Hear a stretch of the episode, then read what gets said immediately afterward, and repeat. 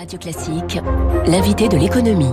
7h13, c'est l'été. Comment se profile la haute saison pour Air France entre reprise et crainte de rebonds épidémiques? On en parle ce matin avec la directrice générale d'Air France. Bonjour Anne Rigaille.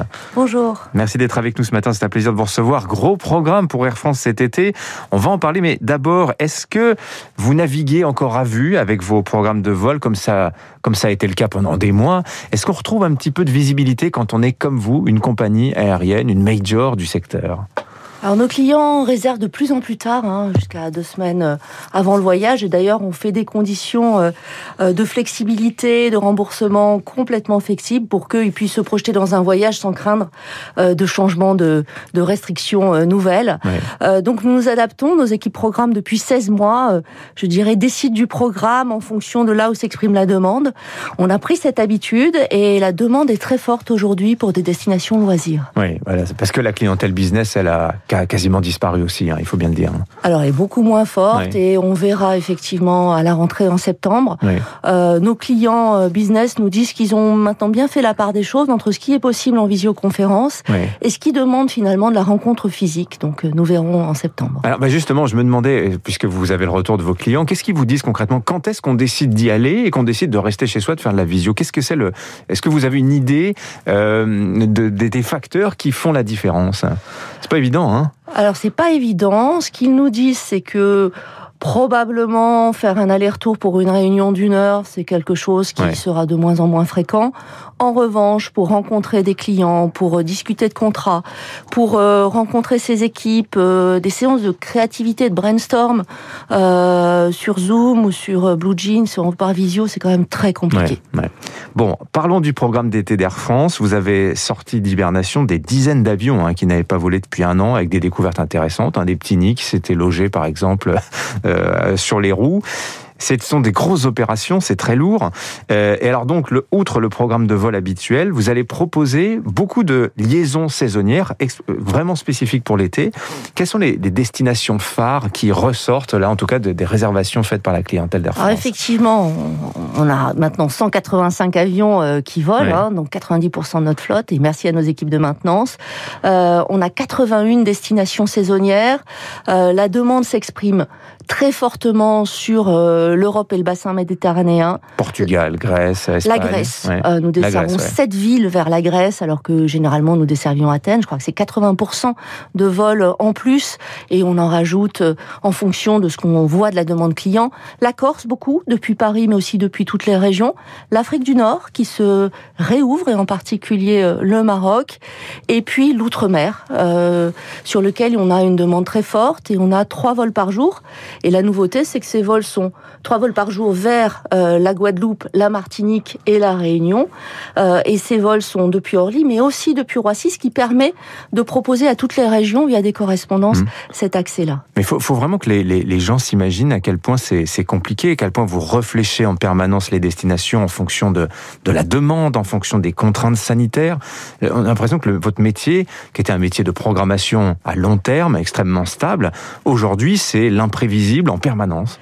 Oui, ça nous a beaucoup secoué, euh, mais je dirais que l'entreprise est aussi dans une transformation lourde, hein, puisque la crise est profonde, y compris d'un point de vue économique. Euh, mais je dirais que on va en tirer beaucoup de leçons euh, pour l'avenir. Hmm. Euh, et je dirais que les équipes programmes font un travail formidable de finalement se poser la question du programme pour le mois d'août. Rien n'est planifié à long terme. Les équipes de maintenance s'adaptent.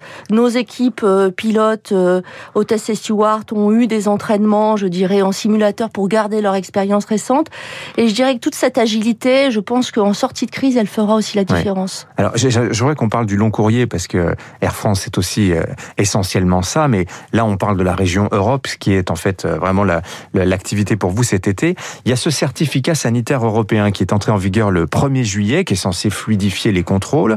Euh, votre supérieur Ben Smith, hein, le CEO du groupe Air France KLM, disait hier ce pass sanitaire européen, en fait, c'est extrêmement compliqué. C'est pas du tout homogène dans tous les pays. Est-ce que ça marche, ce pass sanitaire? Alors, Je crois que oui, c'est une aide. Euh, c'est on, peut saluer hein, cette avancée. Donc, euh, en fait, c'est un standard.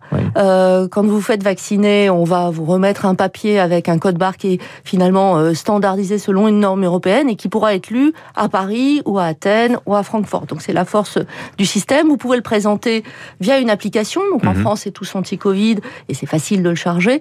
Ou sur papier si vous n'avez pas de smartphone ou si vous n'êtes pas un familier du digital. Mais qu'est-ce qui n'est pas homogène en fait d'un pays à l'autre Ce qui n'est pas encore homogène, c'est que au-delà euh, des règles de contrôle de soit le vaccin, soit le test PCR, soit une immunité parce qu'on a déjà eu le Covid, qui est la règle générale en Europe, on va avoir des règles spécifiques euh, pour les pays de destination. Donc ce qui peut être compliqué, et là aussi l'agilité euh, doit être forte, c'est que nos équipes en aéroport doivent vérifier à la fois la règle française et la règle du pays de destination voilà, donc on s'adapte, mais le fait de pouvoir effectivement de plus en plus, en tout cas les, Français nous présentent, euh, surtout anti-Covid, leur certificat, on le scanne, c'est rapide et ça fluidifie les embarquements. Hmm. Comment ça se passe maintenant pour euh, sur le, long courrier? Je rappelle que l'essentiel du chiffre d'affaires, enfin le gros morceau du chiffre d'affaires, c'est le trafic transatlantique, donc les États-Unis, où est encore en vigueur le fameux travel ban, c'est-à-dire que les Européens ne peuvent pas s'y rendre, seuls les Américains qui sont en Europe peuvent retourner au pays. Euh, est-ce que d'abord vous avez des nouvelles, vous savez quand est-ce que ça va rouvrir? Et euh, comment ça fonctionne? Puisque dans l'autre sens, États-Unis vers Europe, on peut voyager. Ce qui veut dire que vous avez des avions qui vont partir chargés des, de la côte, enfin, des États-Unis vers l'Europe, mais qui repartent à vide dans l'autre sens. Comment ça marche? Alors ils repartent pas à la vide, euh, mais effectivement, euh, nous avons bon, l'Amérique du Nord, c'est enfin c'est 35% de notre chiffre d'affaires, c'est très important. On a réouvert notre programme de manière significative. Au global, on est à, on n'est pas comme avant la crise, on est à 65% de capacité et on a remis un programme fort sur les États-Unis. 65%, pardon, c'est l'activité générale d'Air France aujourd'hui. Au global, oui. Donc il manque, il manque en fait cette part américaine, si je peux dire. Non, on, je me souviens plus exactement du chiffre, mais on doit être dans les 50-60% également sur les États-Unis, vers 12 villes des États-Unis.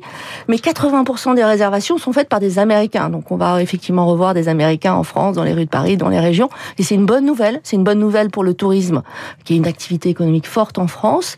Et on espère évidemment, mais c'est une question, euh, c'est la question la plus compliquée. Quand est-ce que ça va réouvrir dans l'autre sens? Beaucoup de familles qui ont besoin de retrouver euh, leurs proches. Et, euh, et mais aujourd'hui, notre programme fonctionne grâce, hmm. je dirais, aux réservations des Américains. Est-ce que vous diriez, Anne Rigaille, ça y est, Air France est tiré d'affaires financièrement? On sait qu'il y a eu deux opérations lourdes l'année dernière de, de recapitalisation, réinjection de cash pour sauver l'entreprise, 7 milliards d'euros au total. Est-ce qu'aujourd'hui, on peut dire qu'Air France est tiré d'affaires Alors, il y a eu une opération de recapitalisation. Effectivement, la question, c'est euh, une deuxième opération. Euh, je dirais que nous avons euh, beaucoup d'espoir hein, que ce redémarrage finalement soit le bon et que on espère effectivement ne pas retomber à la rentrée dans un reconfinement.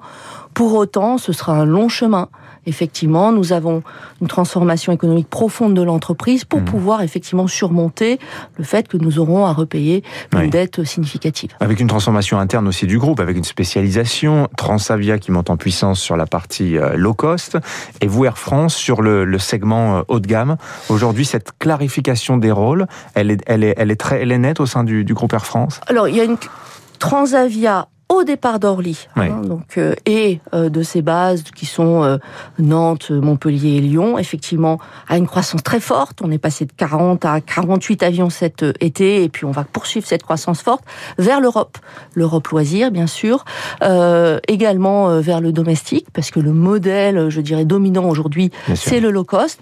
Air France, je dirais pas qu'Air France ne fait que du haut de gamme. Air France est là pour pour l'ensemble des passagers, l'ensemble des Français, depuis Roissy sur du long courrier, sur des modèles de correspondance avec le hub.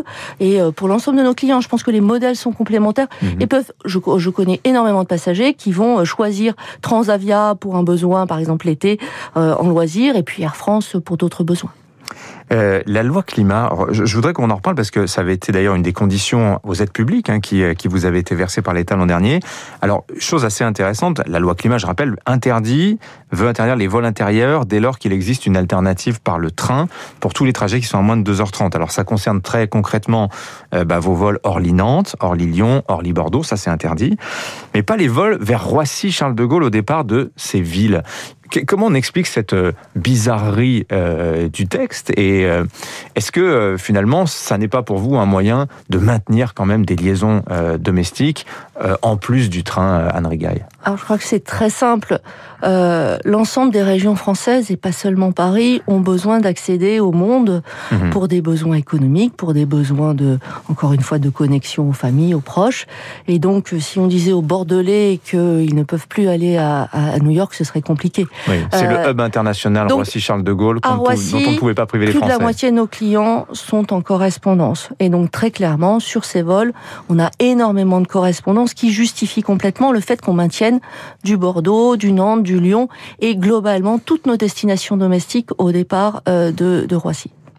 Euh, un dernier petit mot aussi. Vous travaillez déjà sur le programme d'hiver d'Air France. Donc, signe quand même qu'il y a un peu de visibilité qui revient pour, pour, reprendre le début de notre conversation. Euh, y aura-t-il des nouveautés dans le programme de vol Air France cet hiver? Oui, de la même façon qu'on a eu énormément de nouveautés euh, sur l'été en moyen courrier, mais aussi en long courrier. On a ouvert Denver, par exemple, hein, cet mmh. été. Bah, on continue dans cette logique d'aller chercher des destinations plutôt encore un peu à dominante loisir, hein, parce que le, le, redémarrage est quand même progressif.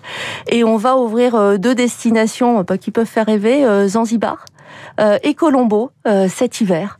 Euh, voilà, donc nous, sommes, nous venons de l'annoncer, puis nous travaillons sur d'autres d'autres annonces. Merci Anne Rigaille, la directrice générale d'Air France, invitée de l'économie de Radio Classique ce matin. Merci à vous, bonne Merci journée. Beaucoup. 7h24 dans un instant.